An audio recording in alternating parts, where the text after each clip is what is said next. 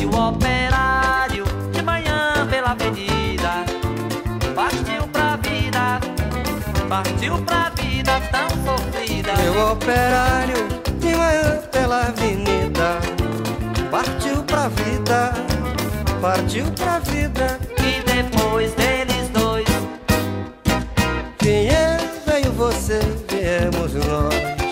Como você vê, cantando na mesma voz. Muito boa noite, ouvintes internautas da Rádio Com 104.5. Nós estamos iniciando mais um programa Histórias dos Trabalhadores. O nosso convidado de hoje é o José Carlos Coimbra. Muito boa noite, José Carlos Coimbra. Seja bem-vindo ao programa Histórias dos Trabalhadores. Mortosa. boa noite, Laíro. Boa noite aos ouvintes. Prazer estar presente mais uma vez na tua presença e também junto aos ouvintes da Rádio Com. Pois é, Mortosa. Vamos começar por aí. Vamos lá. É, por que te chamam de Mortosa e há quanto tempo que te chamam de Mortosa? Bom, lá no início, eu nasci, nasci em Pelotas, uma família de dez irmãos. Hoje nós somos oito. E nasci ali é, em frente ao. agora onde é o IFSU, que era a antiga ETP. E aí nasci ali, e depois nós fomos para o Fragata. Meu pai caminhoneiro, ainda vivo, graças a Deus, com 90 anos. 90 anos. 90 anos. Minha mãe, 84 anos, também viva.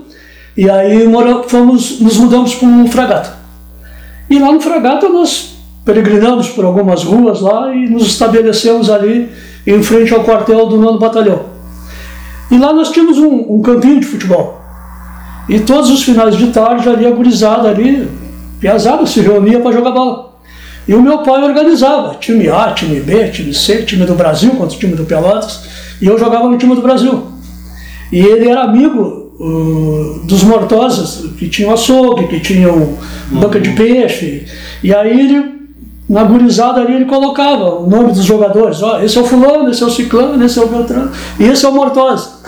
E aí, e é, Pegava o nome dos jogadores. isso, é, é, E o Mortosa, nesse, nessa época, jogava onde? no Brasil. Ah, Jogava no Brasil. Ah. E aí eu conseguia me destacar no meio da gurizada ali, né? E aquilo ali foi crescendo. E no outro dia foi jogar e já era Mortosa, já era Mortosa e o Mortosa ficou. Isso já se vão 50 anos com esse apelido. Aquela região ali é a região do Arilson, né? Então, Na, naquela rua ali. chegou a conviver, vocês são quase da mesma idade? No- na- eu, nós, eu me mudei para lá, eu tinha 10 anos. Eu saí de lá com 24. Puxa. Morei 14 anos ali, a mãe ainda mora lá. E, algum, e, e aí, e mais dois irmãos meus ainda moram lá. Lá. E esse campinho é ali onde é o Maitá hoje? O... Não, é nos fundos da empresa Rainha do Sul. E, mas eh, tinha um campo de futebol. Ali atrás tinha o Campo do Rei, depois o 13 de outubro e depois o Juventus. Eram os três campos de futebol que tinha ali. Daqui para lá. Onde, onde, a passa, onde passa agora a rua da Imperador ali, Dom Pedro I. isso, ali tinham três campos de futebol, né? Onde todo mundo se reunia para jogar os domingos. Foi com 10 anos que tu foi para. Se mudaram ali de frente da escola técnica para lá. É, primeiro nós fomos. 10 anos tu ali. Não, pri- primeiro nós fomos ali pro. para aquela rua lateral ao cemitério. Agora esqueci o nome. José Bernardo de Souza. Isso, aí ficamos um tempo e depois nós fomos ali em frente ao quartel, que é a Juvenal Silveira da Silva. E ali eu fiquei por 14 anos, até E casar. chegou a enfrentar enchente. Tinha, tinha muita enchente ali na escola técnica antigamente. Eu era pequeno quando eu morei ali, mas, por exemplo, eu, eu nasci em casa. Eu nasci em casa. Nasci Bom, numa. bem pertinho da Santa Casa. É isso, é, eu nasci em casa. Eu nasci no, no dia 13 de fevereiro, numa madrugada de carnaval. Madrugada de carnaval. Me lembro que o, o meu pai ainda me conta isso. Eu fui. eh, A mãe começou a sentir as dores do parto, coisa e tal. E, e, o pai teve que sair de madrugada, e era carnaval. E ali por trás, da, ali pela 7 de setembro, eh, encostado com a Santa Casa, onde começa a professora Araújo, ali tinha um pontilhão. E a água de Santa Bárbara passava por ali. Ah, ainda tinha o arroz Santa Bárbara. Tinha o arroz Santa Bárbara. Meu pai teve que passar por uma pontezinha que tinha ali para ir lá pegar a enfermeira na Santa Casa, a parteira na Santa Casa, para levar até em casa para poder fazer o parto. Então, quando aquele, aquele Santa Bárbara ali, eles subia, aquela água toda descia pela pela aquela encosta que tem onde é a Receita Federal ali sim. e pegava realmente ali a 20 de setembro. Hum. E ali sim, ali pegava água.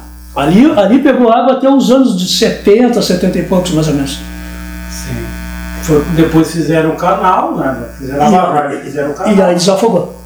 Mas ali, ali pegava. Mas às vezes quando chove muito, a água procura. Ah, não, claro. Tanto é que aconteceu em 2004, né? É. Ela, quando ela voltou do Santa Bárbara, ela procurou o percurso dela que tinha tirado quando deu a enchente, né? É. Ela voltou no mesmo lugar de onde ela ia. Ela pegou o mesmo caminho. É. Pouca gente sabe, ela estava vindo pela Marcelo, está indo pela Marcelo Dias, tá ali perto da, da, da Praça 20, está passando no leito antigo, sobre o leito do antigo canal Santa Bárbara. É, é verdade, é, justamente ali. Pois é, o Mortosa, e esse, esse Mortosa que jogava futebol no, no Grêmio Esportivo Brasil, é o mesmo que depois acompanhava o Luiz Felipe? O Filipão. O Filipão. Ah, é o mesmo? O mesmo Filipão. O mesmo Filipão. O Flávio Teixeira. Flávio Cunha Teixeira, que também não é Mortosa. Ah, ele também não é Mortosa? Não, não é Mortosa. Ah, também é apelido. É, não, Mortosa, o Mortosa... Então, também... Mortosa é uma figura fictícia, não existe. Na realidade passa a ser. São poucos os Mortosa que tem, a maioria passa a ser apelido do, de Mortosa. E ele jogava no Brasil. Quando o Luiz Felipe veio treinar no Brasil, ele, ele ainda jogava no Brasil? Ele era preparador físico e o Filipão chamou ele para fazer parte da equipe. Ele não jogava eles, mais. Eles, tá, ele não jogava mais, mas ele estava. Então foi o, o, a dupla se formou quando o Luiz O Filipão veio. veio porque o, o, o, o, Flávio, o Flávio, Flávio Cunha, o Mortosa, ele era educador físico de escolas municipal, escola municipal, ah, escola, professor de... de educação física. Uhum. E aí depois ele se tornou preparador físico no Brasil. Sim. Essa é a história que que eu sei dentro do futebol. Mas é, agora, é, quando é que eu. Já faz tempo que eu não ouço mais falar do Mortosa, o, o parceiro lá do, do Filipão. Foi depois do 7x1, será que ele sumiu? Desapareceu. É, é só 7x1 chegou. Só quem continua nativo é o Filipão. É, esse é teimoso. Eu acho que tem alguma coisa. Não, esse é teimoso. Esse é teimoso. É. E, bem, é, um, com que idade começou a trabalhar? Comecei a trabalhar com 13 anos de idade como cobrador de ônibus na empresa Turf. Trabalhei por um ano. É, a Turf não é onde é agora, ela era ali ao lado do cemitério. Pela Duque de Caxias, tinha o, tem o cemitério, tinha o, o restaurante Colonel ali, o Hotel Sim. Colonel, e logo em seguida era a empresa de ônibus Turf. Ah, era ali? Era ali, entre a, o cemitério e a Igreja São José. Uhum. Ali eu trabalhei por um ano. E depois da Turf, eu, da Turf, eu andei trabalhando como servente pedreiro, trabalhei no comércio, trabalhei como bombeiro em posto de gasolina. E isso foi até, nessa vida aí, foi até 1980, de 73 a 80. Mas, em 75, com 14 anos, eu comecei já a trabalhar na noite, como discotecário. Hum. Então existia aquela época que era Sim, o auge, o auge das, das discotecas ambulantes. E eu comecei já nessa vida da noite aí fazendo som muito cedo, com 14 anos. Uhum. Então eu fazia som, os mais antigos vão lembrar, São José, São Geraldo, Liberal. Então, tudo é time de futebol. Farroupilha, é, é. São José, o, o Liberal e. São Geraldo. É. São Geraldo, os dois eram da. Da Gotuso, né? da Gotuso. E aí na zona. Eles, então tinha, tinha um time de. Então, a, além do futebol, o futebol de várzea, Isso, tinha o quadro social. Sim, sim. Tinha o quadro social que tinha o, o, as suas festas finais de semana. E era O uma, liberal é aquele da Vila Carucho, ainda tem um salão grande, bonito. é, mas era uma coisa, era uma coisa muito estranha, né? muito estranha, problemática naquela época e constrangedora, porque é, aos sábados, aos sábados, o liberal fazia baile para negros. Ah, é? E aos domingos, o São Geraldo fazia é, reunião dançante para branco. Ou depois invertiam. Porque branco não podia, eh, negro não podia entrar. Pois é, Sim, isso durou até me- metade da década de 70 por aí. próximo a 80. Chegou lá até. É, chegou, andou, andou um bom tempo assim. Aí, é, fora, aí nós tínhamos o Terezinha, que era para negros, o Tupi, e aí tinha, aí andei também lá pelo Dragagem, eh, Mickey, Fátima, Sudeste, aí depois tinha o Arealense, eh, Planalto, eh, lá na- no Areal, e mais os bairros da colônia. E aí nós tínhamos, eh, específico para negros, o Depois da Chuva, que era na Cassiano, onde agora é uma oficina mecânica, o Chove Não Mole, ali na Benjamin, e o Ficaí. Mas o Ficaí não, não tinha discoteca ambulante, era som ambulante, era, era, era banda. Era banda. Mas é uma coisa absurda, assim, entendeu? Não, não, não podia nem chegar na porta. Só se fosse baile para negro, Era Mas o- segregação. é, é, uma coisa descabida. Mas em festa de negro, branco não tinha problema de entrar. O problema era quando o negro Fosse entrar é, coisa totalmente sem sentido. E aí eu levei essa vida aí de discotecário até 1980. E. Como é que era? ah, Era equipamento grande? Ah, é. Era grande. Não, e aquela época- cachorro enorme. É, e e mais como- iluminação. É, não, e como, e como aquela época a coisa era, é, fervia, existia, o- o- existia um embate entre as discotecas. Então, num num salão de baile, se botava duas, três discotecas para ver qual se sobressaía melhor que a outra, entendeu? Então, Não, não tocava ao mesmo tempo. não, não, tocava uma, eu- aí se tirava a fé por quem dançava mais com uma. Quem dançava... Mas não tinha como, porque às vezes as pessoas saíam, entravam à meia-noite, uma hora É. ia embora, uma hora chegava mais gente, duas horas ia embora, quer dizer, nem sempre era o mesmo público. E aquilo era da meia-noite até as 5 horas da manhã. E aquela época tinha o seguinte, é, tu tinha que pedir permissão para a Polícia Federal, levar nós, nós estamos falando que nós, nós estamos no período da ditadura militar. Isso, isso. Faltava muito para terminar. É Isso, isso. E nós tínhamos que pegar relação com as músicas que nós íamos tocar e até a Polícia Federal ali na, na Deodoro, ao lado da galeria, todas as semanas, pedir permissão, pedir o carimbo para poder eh, liberar as músicas, para serem liberadas as músicas, para ti poder executar no final de semana. Então tu levava, sábado tu ia determinado lugar para tocar, tu botava ali, dia tal, local tal, horário tal, relação de música. Aí chegava lá, pessoa simpática lá, carimbava e liberava. E eu, Aí tu podia tocar pela relação. é, E tu obedecia não. Óbvio que não.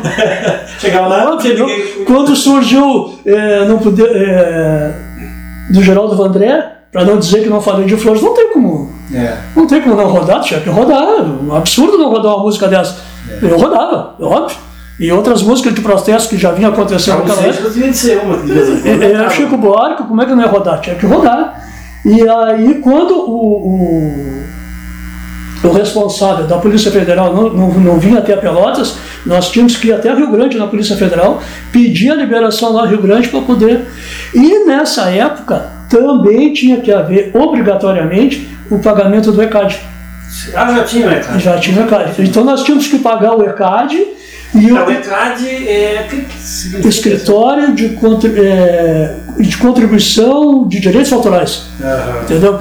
Os, cantor, os compositores, na realidade, não se sabe. É, não se sabe nem como é que recebe, se é que recebe. Alguns recebem, outros não recebem. Bom, e aí a Polícia Federal só liberava a relação de músicas com o pagamento do ECAD. Sim. Então tu tinha que mostrar o recibo do ECAD e a, e a lista das músicas que tu fosse tocar para poder ser, ser liberado, senão não liberava. Sim, aí tu, se, se você que pagava os, os, os autores, os músicos, os que estavam censurados não recebiam, porque como é que ia botar na lista? É. Não, mas é engraçado que a Polícia Federal não aparecia na noite nas festas, mas o pessoal do ECAD aparecia. É. É. Eles gostavam de tomar uma cervejinha. Ah, É, é. Aí eles ficavam um tempo ali, depois eles iam embora. E quem é que fazia sucesso? Eram os nacionais, eram os estrangeiros, porque a, o- a discoteca mesmo, ela é quase toda estrangeira, né? as músicas, né? É. O, teve um, pe- era assim, ó, era 70% de música, 70, 80% de músicas estrangeiras e 30%, 20% de músicas nacionais. Porque dependia, porque o, o, o, baile, o baile no sábado ele é diferente da reunião dançante de domingo. Ah, é. Ele é diferente, porque no, no sábado o pessoal vai para festa mesmo. No domingo já já tá mais Já tranquilo. É, é, é, e algumas eram realizadas à tarde, entendeu? Se já não é, porque a o baile ia da meia-noite às 5 da manhã, a reunião dançante ia das 8 até a meia-noite.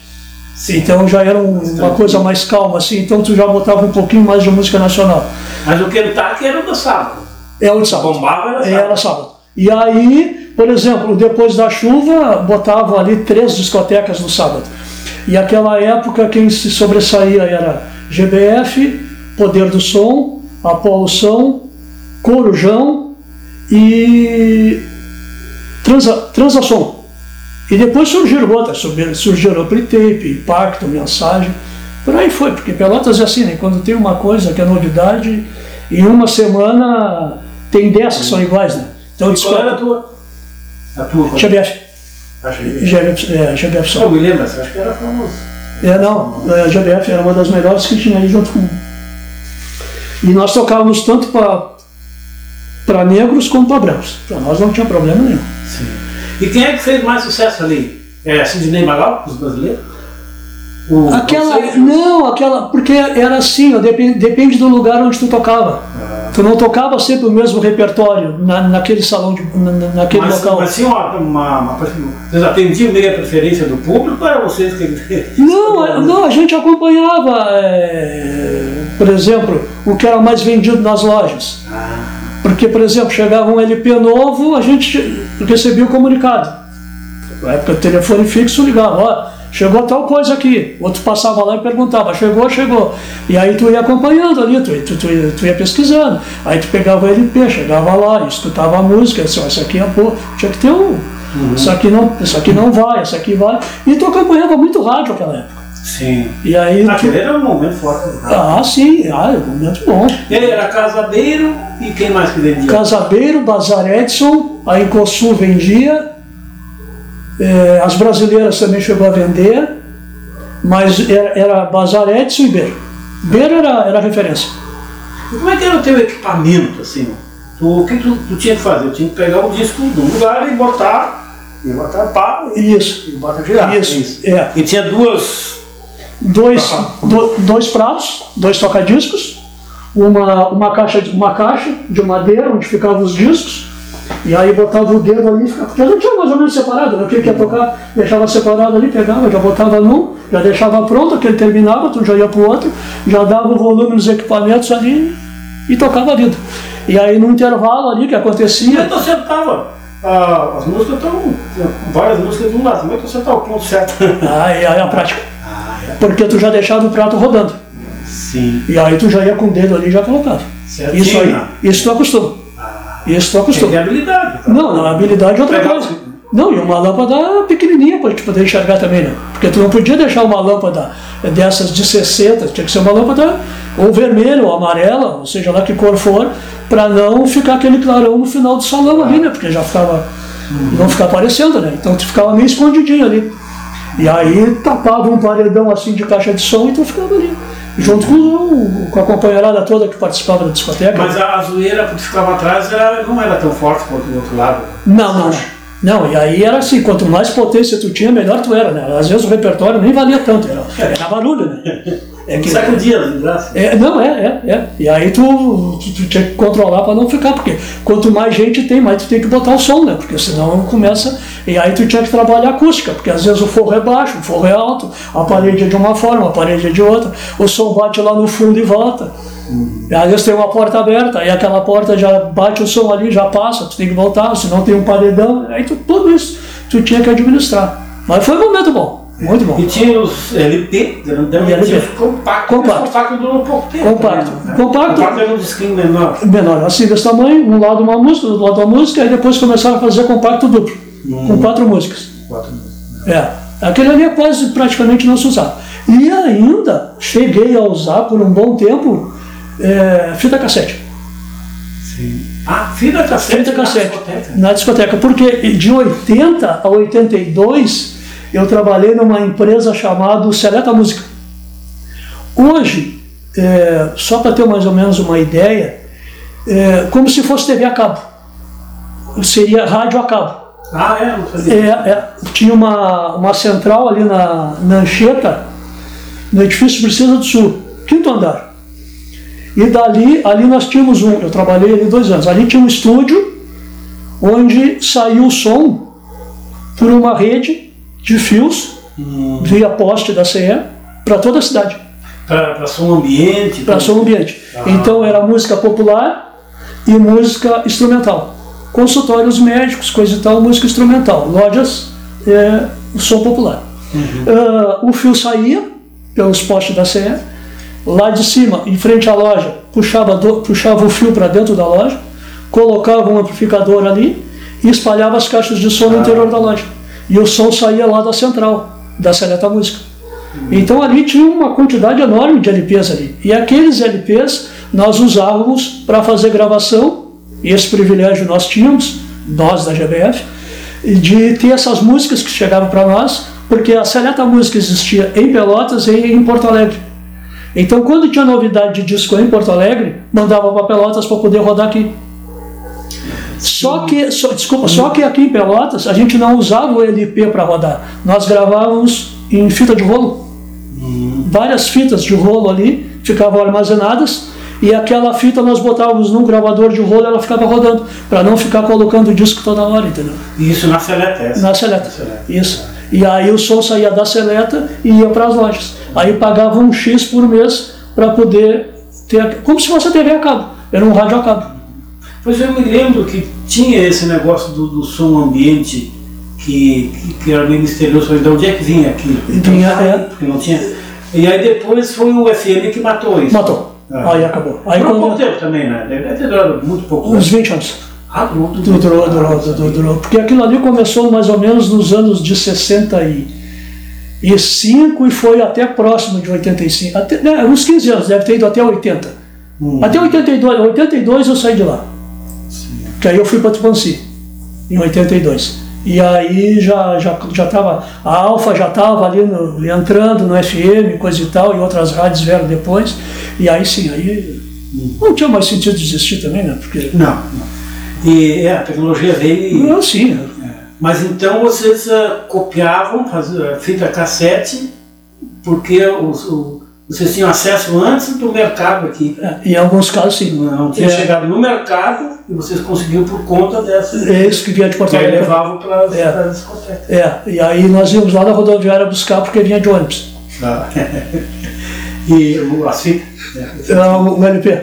o LP. O LP. É. E como é que era o ambiente? Era, era tranquilo? As, foi por tantas e tantas discotecas, lugares de, de, de festa de, de música que tu falou.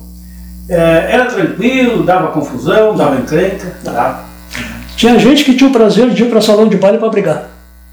Vou entrar, não vou pagar. Como não vai pagar? Vai pagar. Tem que pagar, tu, tu quer dançar, tu tem, tem que manter, tem que pagar discoteca, tem que pagar trabalhador, tem que pagar. tem que- Não, eu não vou pagar. Aí já dava confusão.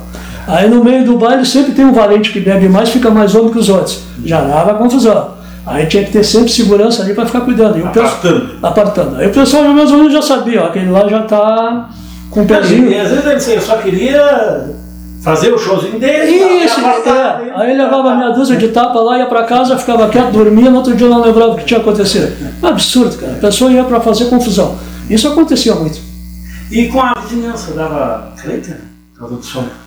Não, não dava porque o pessoal, da, do, o pessoal próximo dos salões participavam, já, às vezes, das, das diretorias, entendesse? Ajudavam, assim, em alguma atividade. Comunitário. É, né? é, alguma Comunidade. atividade social. Porque, por exemplo, Liberal e São Geraldo, dois clubes de futebol, eles pegam toda a comunidade da volta ali para ajudar no, no domingo, quando tem festa, ou no sábado, ou durante a semana, a manutenção, a limpeza do salão, é, esse tipo de coisa, entendeu? Então a, a comunidade acaba se envolvendo ali, num, e a maioria participava das festas também. Só voltar uma, uma questão que eu achei interessante de nós avançar. Uh, 13 anos, com 13 anos cobrador. Cobrador de ônibus. Então, às vezes, contratava, as empresas contratavam. Contratava. 13 anos. 13 anos, o cara, Criança, criança. achava- criança, criança. Eu me lembro que eu, eu- aí eu já morava ali em frente ao quartel do nono batalhão.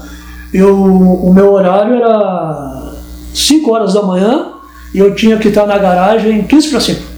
Sim. Aí me levantava lá. E tu morava perto, também, Morava dizer, perto, Mas é. tinha outros da, Sim, mesma morava, tu sim, de novo. sim, de longe, de longe.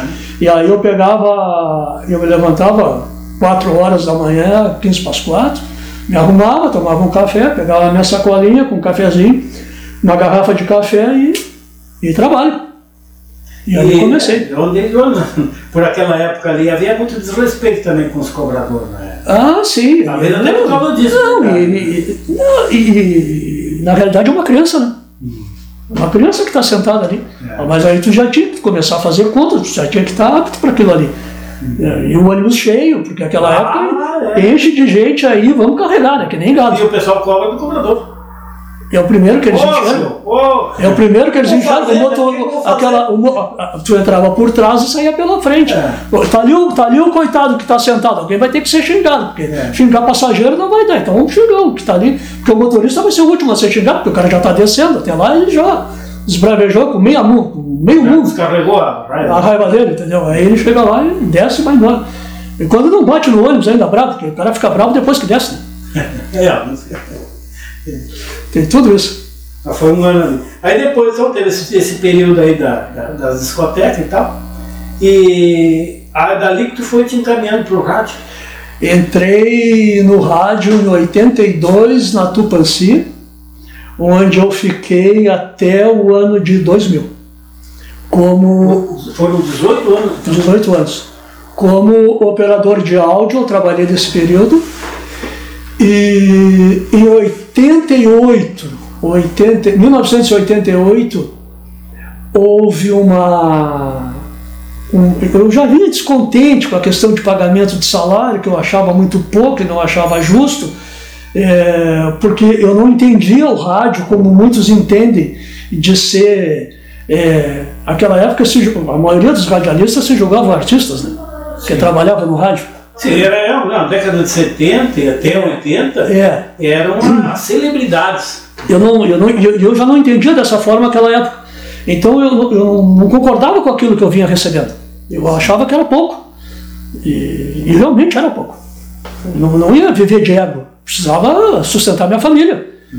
E aí, pai e mãe, irmãos e coisa e tal. Eu casei quando eu já tinha dois anos de rádio, eu casei em 84. Bom, aí. Não, eu já estava casado, casei em 80, entrei em 82, casei em 84, e em 88, eh, o nosso Sindicato dos Trabalhadores de Rádio e Televisão, ele é estadual. Então ele é dividido em delegacias regionais. E aí tem a Delegacia Regional de Pelotas, de Livramento, de Santo Ângelo, Criciúmal, é, por aí vai, pelo estado inteiro. Bom, aí tem a região de Pelotas, que é Pelotas, São Lourenço, Piratini, Canguçu, Jaguarão, Santa Vitória, Arroio Grande. E Rio Grande.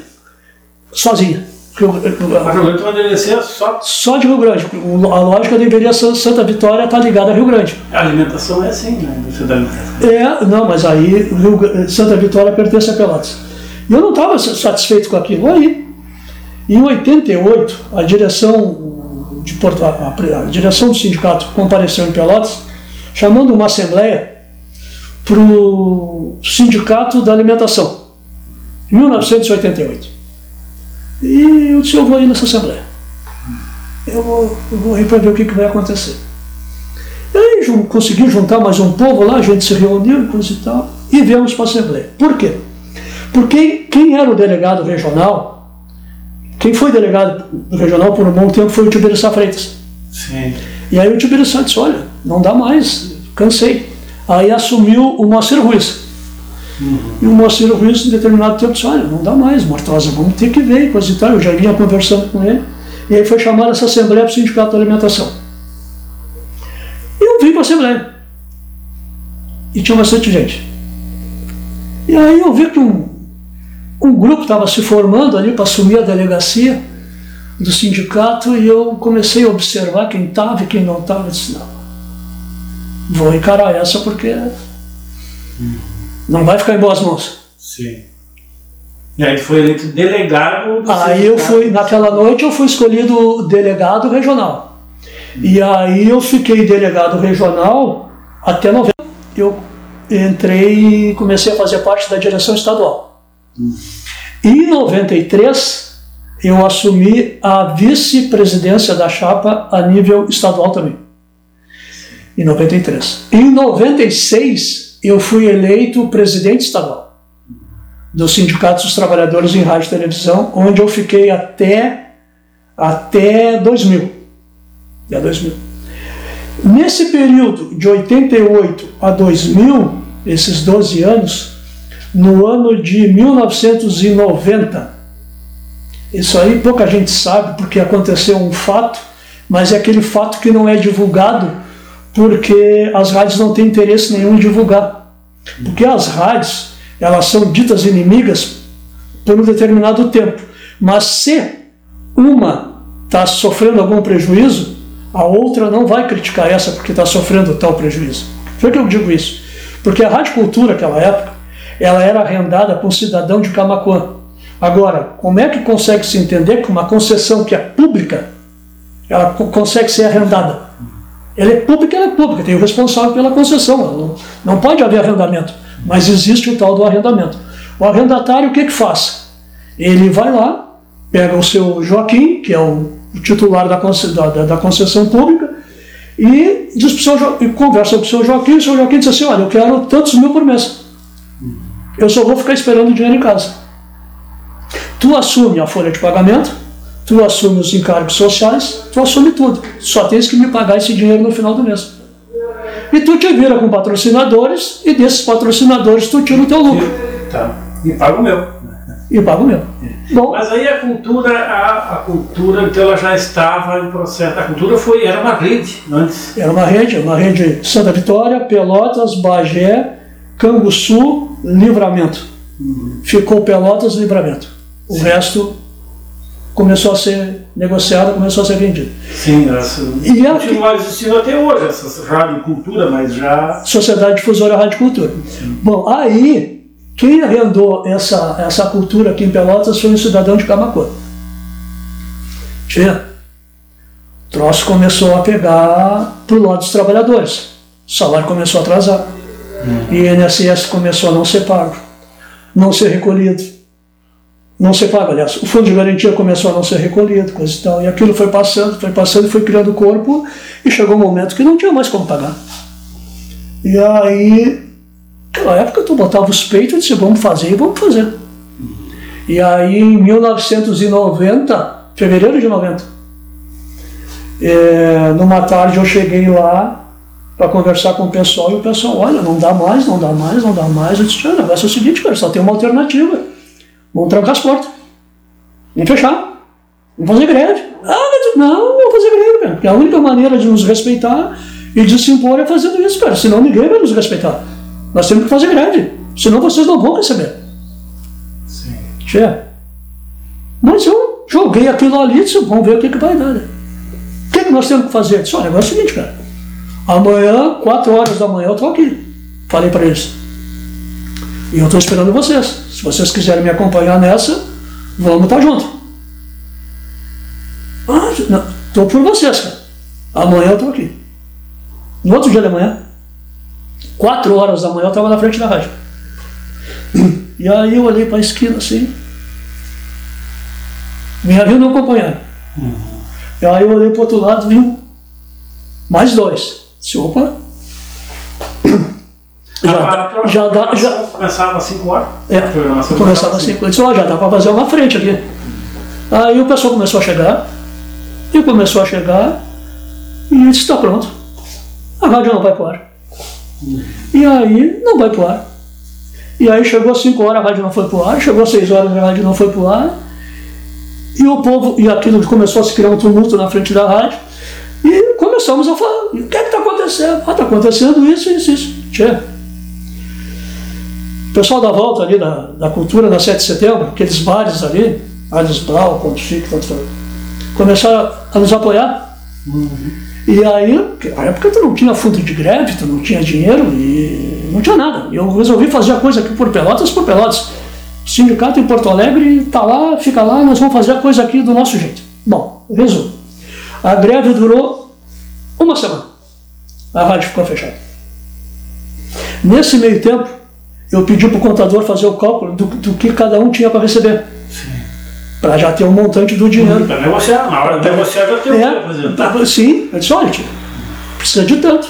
E aí tu vai na Subdelegacia Regional do Trabalho, junto ao seu desmonte.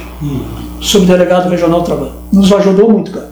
Ainda era na Andrade Neves com o Major Cícero. Ah, lá embaixo. Isso. E aí, negocia daqui, negocia. Ah, porque não tem. Cara, se não tiver todo o dinheiro, não vai pro ar. Não vai, cara. E o pessoal disse assim: não vai, não vai, nós queremos receber, queremos receber, queremos receber.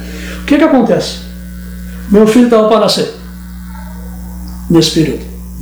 A minha esposa, barriga desse tamanho, ficou uma semana sozinha em casa. Eu fiquei uma semana na rádio, não ia para casa. Porque nós tinha, tinha a cultura tinha um andar de cima e um andar de baixo. E nós ficamos no andar de baixo ali. E ali improvisamos, colchonete, coisa e tal, para descansar um pouco. E durante uma semana ficamos batidos ali. Manhã, tarde e noite. Ninguém ia para casa. Se revezava ali para não deixar invadir a rádio, para não deixar entrar, né? Porque sabe não furar. né? Não furar. é, e, e até a própria direção da rádio também, porque quando se fala em rádio, acho que com rádio não vai acontecer nada, né? É. Mas nós provamos que ia acontecer. Bom, aí, tipo, aquelas coisas gratificantes assim que acontecem. Conseguiu o dinheiro. Conseguiram o dinheiro, o dinheiro apareceu. E isso foi final de fevereiro. Aí, minha esposa grávida já, a barriga desse tamanho. E o pessoal sabia, né? Disse, ó, Mortosa, tu tem que ir em casa. Disse, não, tá tranquilo, tá tranquilo. Bom, começou o pagamento lá, terminou, fiquei cuidando ali, que estava certo, que não estava, porque aí tu tem que estar junto, que tu já sabe desde o início o que está acontecendo. Tchê, final, o pessoal se reuniu, fez uma placa para mim, assim, de agradecimento, e daquele montante que eles receberam, cada um colocou um pouquinho para mim, para mim poder comprar o, o enxoval do meu filho. É. Duas semanas depois, meu filho nasceu. Então, Botar o enx- o enxoval. já, já, prontinho, já, já prontinho. Então são essas coisas assim, entendeu? Naquela época era tudo assim, É. procurando se ajudar um ao outro. Pô, eu disse pros caras, que, ó, vamos ficar juntos, então vamos, vamos ficar juntos, né? Não, não tem. Vou para casa, de que jeito? Vocês vão ficar aí? Não, vamos ficar juntos. E havia uma tensão muito grande. A gente. É, que ano mesmo isso foi? Foi em 90. 90. É. Tinha que fazer cinco anos que tinha terminado a ditadura militar. Não, e outra Então, coisa. Não era assim, as, as coisas eram um pouco mais tensas, né? É. Não que não seja hoje, né? Vai fazer qualquer greve, a polícia está ali, né? Não tem, não teve, né? De, de que não tem viatura, que não tem efetivo, mas fez uma grevezinha, apareceu a, a, a polícia. Não, Eu sei outra, que essa tensão tem, mas naquele É. tempo tinha ainda. não, e uma outra situação, galera. Por isso que eu falei. Nenhuma rádio divulgou que houve greve. Ah, sim. A televisão foi lá uma vez e fez uma reportagem. A Zero Hora publicou uma notinha desse tamanho. Claro. Isso- Sim, mas é a questão do- da corporação da co- deles. Isso, isso. Agora, aí eles, eles, aí eles se, se aí são é, é. se guerreiam, se Sim, abusam isso. pra- Eles, pra- é, é isso. o mercado. Não, eu aprendi uma coisa durante esse período do sindicato, quando eu daquelas mesas de negociação para negociar acordo coletivo, coisa e tal, a gente aprendeu. Eles eram inimigos até o mês de outubro. Mas sentava, Eram tudo amigos. Falava o salário, Eram tudo amigos, entendeu? Os Era uma amigos- irmandade. é, eles eram inimigos por 10 meses. Por dois meses eles eram amigos. Outubro e novembro. A, pré- a- a- preparação da campanha salarial e a, e a rodada de negociação ali em, em novembro. E nesse período do, da direção do sindicato, em 96, começou ah, as rádios comunitárias. E aí, eu na direção do sindicato tinha um companheiro chamado Domingos Roque de Oliveira. E eu comecei a, a me inteirar nessa questão das rádios comunitárias. Só isso aqui é uma coisa que, bem trabalhada, vai dar resultado. E aí chamei Domingos, que era lá de Cachoeira do Sul. Disse, Domingos, tu, tu me ajuda nessa? Pode deixar, amor, nós estamos juntos. Ele disse, bom, então te carrega disso, que tu precisar de mim, a gente vai estar junto. E o Domingos começou a trabalhar, trabalhar. E o Domingos montou, na delegacia regional do Sindicato dos Radialistas, lá em Cachoeira, uma rádio. Uma Cachoeira do Sul era uma, era uma cidade conservadora e, e e a as rádios de lá tinham um dono só. Aliás, as rádios, jornal, tudo era da- de uma família. Daqueles caras germano. Por né? isso- Otávio Germano. Por isso que eu chamei o Domingos. Aham. Porque o Domingos era de Cachoeira. Eu disse, bom, para ver um enfrentamento como é que vai ser, vamos começar por Cachoeira. Era Por quê? Os camatinhos, né? Isso porque todas as rádios da família Germano, dois jornais da família Germano, uma emissora de TV da família, é, ret- retransmissora da família Germano. Tudo era família Germano. É, é, é José Otávio Germano, se não me falha. Farid Germano Foi, o- tá, não, mas o que foi deputado. foi José Otávio Germano. Sim, ele várias vezes ele teve envolvido em coisas cabeludas e safou. Sim, mas ele, mas agora é o prefeito de Cachoeira. Ah, verdade. Ele é o prefeito de Cachoeira. E ele foi da direção do Grêmio também, né? Foi. Não sei. Foi. Estou dizendo foi, mas não tenho certeza. E aí disse, não, vamos começar por Cachoeira. Então o que que nós fazíamos? Montar a rádio aqui, deixa uma estrutura mais ou menos montada e coisa e tal. Se a polícia chegar. Ah, não, não deu outra, né? A rádio foi pro ar, não deu dois dias, Lá em Cachoeira. lá em Cachoeira. Ia para outro lugar. Então vamos fazer o seguinte, então nós vamos fazer o primeiro congresso de rádios comunitárias em Cachoeira. Fizemos num sábado e um domingo. Pois é, eu, eu, eu tive nesse. Eu não sei se foi nesse congresso, eu tive uma atividade em Cachoeira em 97. Foram duas atividades lá. A fundação da Abraço, RS, na Câmara de Vereadores, Ah, foi lá que eu tive. Na Câmara de Vereadores, que também foi organizada pelo sindicato. E, e esse congresso foi, eu não me lembro se foi em 97 ou 98, eu não tenho certeza. Bom, o que que acontece? Quando nós fizemos lá num ginásio, não me não recordo dos dias, as discussões estão acontecendo e coisa e tal, e começou a chegar a viatura da polícia para frente do ginásio. Durante todo o período que nós tivemos fazer, que a gente organizou e, e- e fez o congresso ali, no sábado e no domingo, ficaram quatro viaturas da Brigada Militar em frente ao ginásio. Poder dos germanos, né? E aí, desculpa, e aí nós "Não, vamos pegar um carro e vamos dar uma olhada na cidade como é que está. Vamos passar em frente às rádios. Todas as rádios tinham viaturas da Brigada Militar. Sabe o que que é isso? É um bando de bandido que está aqui, que vai invadir a cidade, um bando de louco que vai quebrar tudo aqui. Não, não é isso. Nós queremos discutir a nossa situação. Agora, a Brigada Militar não tem mais nada para fazer do que ficar cuidando do prédio de empresa privada, que é emissora de rádio, Da família germana. da família Germana. É, tá para criar uma. Criar uma situação assim de, De- de ameaça. pra- né? é. O que está acontecendo? Não, É. tem, uns, loucos aí. tal. É, é, os loucos estão montando rádio. É. E aí, nesse congresso que, que, que tu esteve presente lá em, Cachoeira. em Cachoeira, na Câmara de Vereadores, foi quando nós fundamos a Braço RS, que depois passou a ser braço da. Associação Brasileira de Rádio. Não, é, é, é, era, a, desculpa, era a Graço, Associação Gaúcha de Rádios Comunitárias. E depois começou a, a acontecer e foi efetivado a Abraço, Associação Brasileira de Rádios Comunitárias, que existe até hoje. E aí eu fiquei nessa atividade de rádios comunitárias e, e dentro do sindicato e na Rádio Tupanci até 2000. Nesse período aí, eu já tinha um sonho de uma rádio comunitária em Pelotas, do movimento sindical. E aí eu disse para o Domingos, Domingos, eu não, eu estou com dificuldade lá em Pelotas, porque o que que acontece? Eu pouco ficava aqui. Eu durante 10 anos, numa semana, segunda, quarta e sexta, eu ia para Porto Alegre. Na outra semana eu ia terça e quinta. Na outra semana eu ia segunda, a gente pegava o carro lá em Porto Alegre e ia fazer trabalho no interior do estado. Isso foi de 90 a 2000.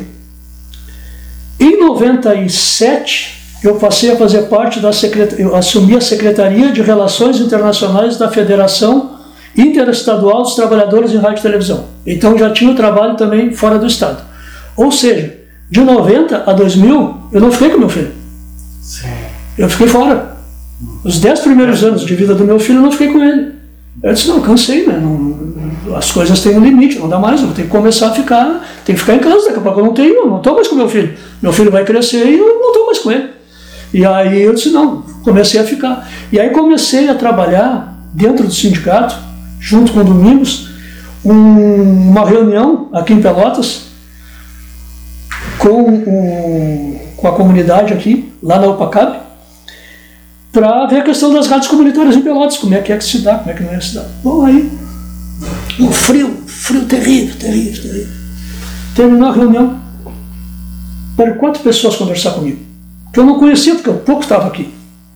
Colomar Porto, Guilherme Vício, Gil Fernandes e Jaime Camargo. Vieram conversar comigo. Quantos dinossauros? E aí, olha, a gente tem uma ideia também de rádio comunitária aqui em Pelotas, coisa e tal, me falaram na rua ali, disse, olha, essa semana eu vou ficar por Pelotas, a gente dá uma conversada aí, o que, que eu posso ajudar também, o que, que eu não posso. E aí marcamos uma reunião em, em 98, isso, lá para os sindicatos bancários. E ali começou a se discutir a questão da Radiocom, como é que vai ser feito, como é que não vai ser feito, e isso e aquilo, coisa e tal, e aquilo andou três anos, discute daqui, discute dali. Chegou 2000, só larguei a Tupanci, larguei o sindicato e vou ficar nesse projeto. Por quê? Se eu continuasse na Tupanci politicamente, é. ia ficar alienado ali, porque ia ser aquele mundo de rádio ali, não ia acontecer nada. Isso não. Eu estou no movimento sindical, eu tenho que continuar militando em alguma coisa. A Radiocom nada mais é do que um instrumento de democratização dos meios de comunicação, onde tu vai militar, né? Tu vai, tu, tu vai expressar a tua ideia ali, tu vai. É uma proposta nova. Eu disse, não, vou ficar nisso aí. E aí começamos a discutir, a discutir, até que em 2001 o projeto foi por. Radiocom, naquele momento ainda não tinha esse nome. Tu te lembra quando é que como é que se, se soldou esse né? Não, é, é, é, assim, ó, o que, que acontece? O projeto ele era mais amplo, porque nós, no primeiro momento, nós construímos a associação multimídia. O que, que previa a multimídia? A criação da rádio comunitária, do jornal comunitário e da TV comunitária. Não, nós não pensávamos pequeno, nós pensávamos uhum. grande. Sim. E da TV comunitária. A TV comunitária pegou um rumo que não era para pegar caiu um outro lado lá e lá ficou. Sim. O jornal nós conseguimos fazer alguma coisa durante um determinado tempo ali com atento. Uhum. E a rádio era a rádio comunidade. E aí depois começou, a gente começou, Radiocom, Radiocom, tipo, era uma Tinha que dar um nome, né? É. Houve naquele momento ali uma explosão de rádios comunitárias na cidade. Foi o que eu te falei agora há pouco, Pelotas é assim. Se um cara está vendendo cachorro quente na esquina e viu que tem um movimento ali, daqui uma semana tem 10 carrocinhas de cachorro quente na avenida. É, mas não é um problema nosso. Todo mundo não, é, é, é, é. E aí, aí, e aí. A comunitária foi. Chegou até, eu me lembro, chegou até 60, né? 65. 65. 65 rádios comunitárias. Mas e poucas. Sobre... Quantas tem? Outorgadas? Funcionando funcionando, eu não consigo hoje ter uma, uma ideia precisa, assim, um pouco mais de dessa. É. Outorgadas, uma meia dúzia. Legitim, legitimamente constituídas, assim, uma meia dúzia. Tem rádios que não funcionam a semana inteira também, tem integral. Não, Tinha uma que funcionava só no final de semana. E, e depois não é, a manutenção, ela também, no rádio hoje, ela passou a ter um custo alto. Então as pessoas que tentaram a rádio comunitária e não deu, foi para a rádio web, né? Sim. Ela é um custo menor. Tem muita rádio web, né? Tem. Esse dia eu entrei ali num aplicativo para ver. Aquilo é uma trilha. É, é uma, é uma febre, é uma febre. E, e aí, nesse projeto da Radiocom, a gente começou lá atrás e estamos lá já há 20 anos com ela no ar.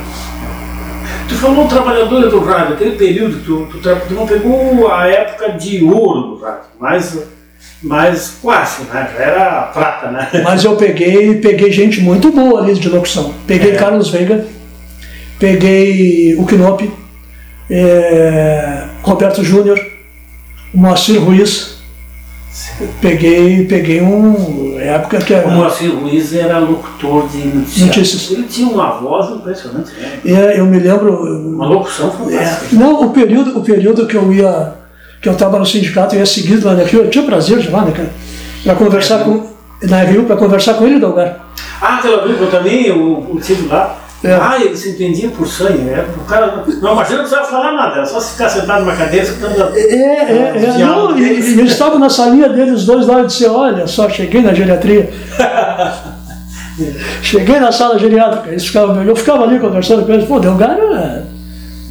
E a operação, ah, tu era operador? Operador de áudio. Operador de áudio. Isso. Era um trabalho bem complexo comparado com o que é hoje em dia porque uma digitalização ficou mais simples. Ah, né? sim. Porque tinha, era tudo era eletromecânico, né? um disco, nós estávamos falando antes aqui, o, o, né? o LP é, né? tu colocava ali, tinha um motor embaixo que fazia ele girar e uma agulha em cima, eletromagnética. Que Mas não era, não era só isso, porque as pessoas às vezes confundem, porque assim, ó, existe a profissão de radialista e, ela, e existe as funções que são subdivididas. Por exemplo, existe o locutor, mas existe o locutor apresentador, o locutor noticiarista, o locutor uhum. esportivo, o locutor disso, o locutor Existe o operador de áudio, o operador de som, é, o sonoplasta, uhum. Entendeu? Aquilo ali são funções. E o operador de áudio, que é a função que eu exercia, aqui a mesa de som, aqui dois toca-discos, te dando o exemplo da, da, da Tupanci. Um aparelho de telefone, naquela época a gente usava duas cartucheiras para colocar os cartuchos com os apoios, que ficavam apoiadas aqui. Cartucho é fita de. É, tipo fita cassete, Isso. de um outro formato. É, e ali na frente um, uma parede assim onde estavam os discos. O que, que o operador tinha que fazer? Atendia o telefone para ver qual é a música que o ouvinte queria escutar Aí o operador Atendia o telefone para ver qual é a música que o ouvinte queria escutar. Aí ia lá, separava aquele LP ali, pegava a música, deixava separado. E nesse meio tempo tu tem que deixar o bloco ali de comerciais pronto, tu tem que deixar o. o, o, o Não, o aparelho aqui para gravar aqui atrás, o rolo de gravação para gravar a programação. Tu tem que deixar pronto, porque a programação tinha que ser gravada. Uhum. É, e ou em fita cassete, que o, aquela, aquela época era Dentel, eles iam, eh, tinha que gravar de par e de ímpar. Todos os meses eu ia lá para fiscalizar se estava a programação gravada, se não estava. Isso é absurdo. Era só escutar. Sim, Estava alguém aqui para escutar. Aí o operador tinha que fazer isso, entendeu? Se atender telefone, botar disco, botar fita, e na Tupanci ainda, quando tocava a campanha lá embaixo, tinha que descer a escada, abrir a porta, subir correndo para voltar para a mesa de som. E assim ficava levando a vida ali durante todo esse tempo. Acontece que, às vezes, o, o seu mal da vida lá, na hora resolvia trocar de música. Mas eu já tinha passado, eu já passava para o locutor qual a música que o ouvinte tinha pedido. Uhum. Às vezes falava com o locutor também. Disse, não, para aí. A música já está pedida. É trocar assim, no, no, ar a música, não tem como, né? Eu já era revoltado naquela época, disse, não, se essa aqui que está escolhida, é essa aqui que vai ficar. E tinha alguns locutores é, com as suas manias. Também, né? Mas aí o pessoal geralmente pedia a mesma música. É, porque quando surgiu uma música era uma febre, aquilo ali, eles pediam do meio-dia às duas, depois ele pediu das duas às quatro, pediu das quatro às seis, pediu das seis às oito. E se tinha programa no domingo, ele já pediu para rodar domingo também. Porque quando chegou uma música fazia sucesso, ela fazia sucesso e aquela música ficava ali o dia inteiro. Então música de novela era um Fenômeno. E o operador tinha que ouvir. Pior, tá- pior isso. Pior isso. É ter que ouvir. É bem isso. É o martírio. o, tinha que Ah, ouvir é. o gosto musical dos outros. né? É a verdade. Não, é o martírio. É uma, além do que, além do que, quando era um programa de, de notícia, é, é, a coisa era pior ainda, porque o camarada chegava lá, ele não podia expressar a opinião dele, ele pegava o jornal para ler uma notícia e formava a opinião, ainda faz isso, forma a opinião em cima da notícia que está lendo. Sim. Não. E esse é o problema do rádio hoje. O que, que acontece hoje no rádio? No rádio hoje, funções assim que, que, trabalhador hoje tem a carteira assinada é operador de áudio. Locutor hoje, a maioria, é prestador de serviço. Pessoa jurídica, chamado PJ. PJ porque ele, ele vai lá na rádio, ele tem o prazer de ser radialista, ele quer ficar grandão, ou, ele tem aspiração política, ou ele tem um comércio, quer se promover, enfim, ele quer notoriedade. Ele vai lá, o diretor da rádio diz, olha, eu quero um programa assim, assim, eu quero fazer isso, isso. E o diretor da rádio diz para ele, olha, tá bom, custa tanto. Todos os final de mês tu me traz esse valor aí. E tu é responsável. Tu compra aquele espaço, É. né? Tu, Tu é lá, é. responsável por aquele espaço. Tu é responsável pelo espaço. E aí tu não cria vínculo com o cara, Claro. o cara não faz parte do sindicato porque não é trabalhador direto, ele é prestador de serviço, ele é uma, ele é uma empresa, ele constitui uma empresa, tu não cria vínculo com ele, ele não assina carteira, ele não recolhe INSS, ele não recolhe fundo de garantia, não recolhe nada. E esse camarada ali fica ali fazendo programa. E A aí- vida vai passando. e a vida vai passando, ele vai gostando, vai ficando, enquanto ele tiver o dinheirinho para pagar, ele vai pagando.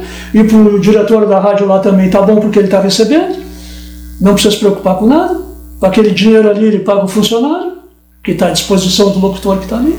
E esses camaradas vão lá, e eu que eu te falei, vão lá, pegam uma notícia, eles olham, aí tem que seguir o padrão da rádio, que a rádio quer, olha, tu não. Porque também os caras se submetem a isso, porque o diretor da rádio vai dizer, ó, tu não pode falar sobre isso, nem sobre isso, nem sobre isso, nem sobre isso, tu não pode elogiar o fulano, né, mas tu pode tu não pode.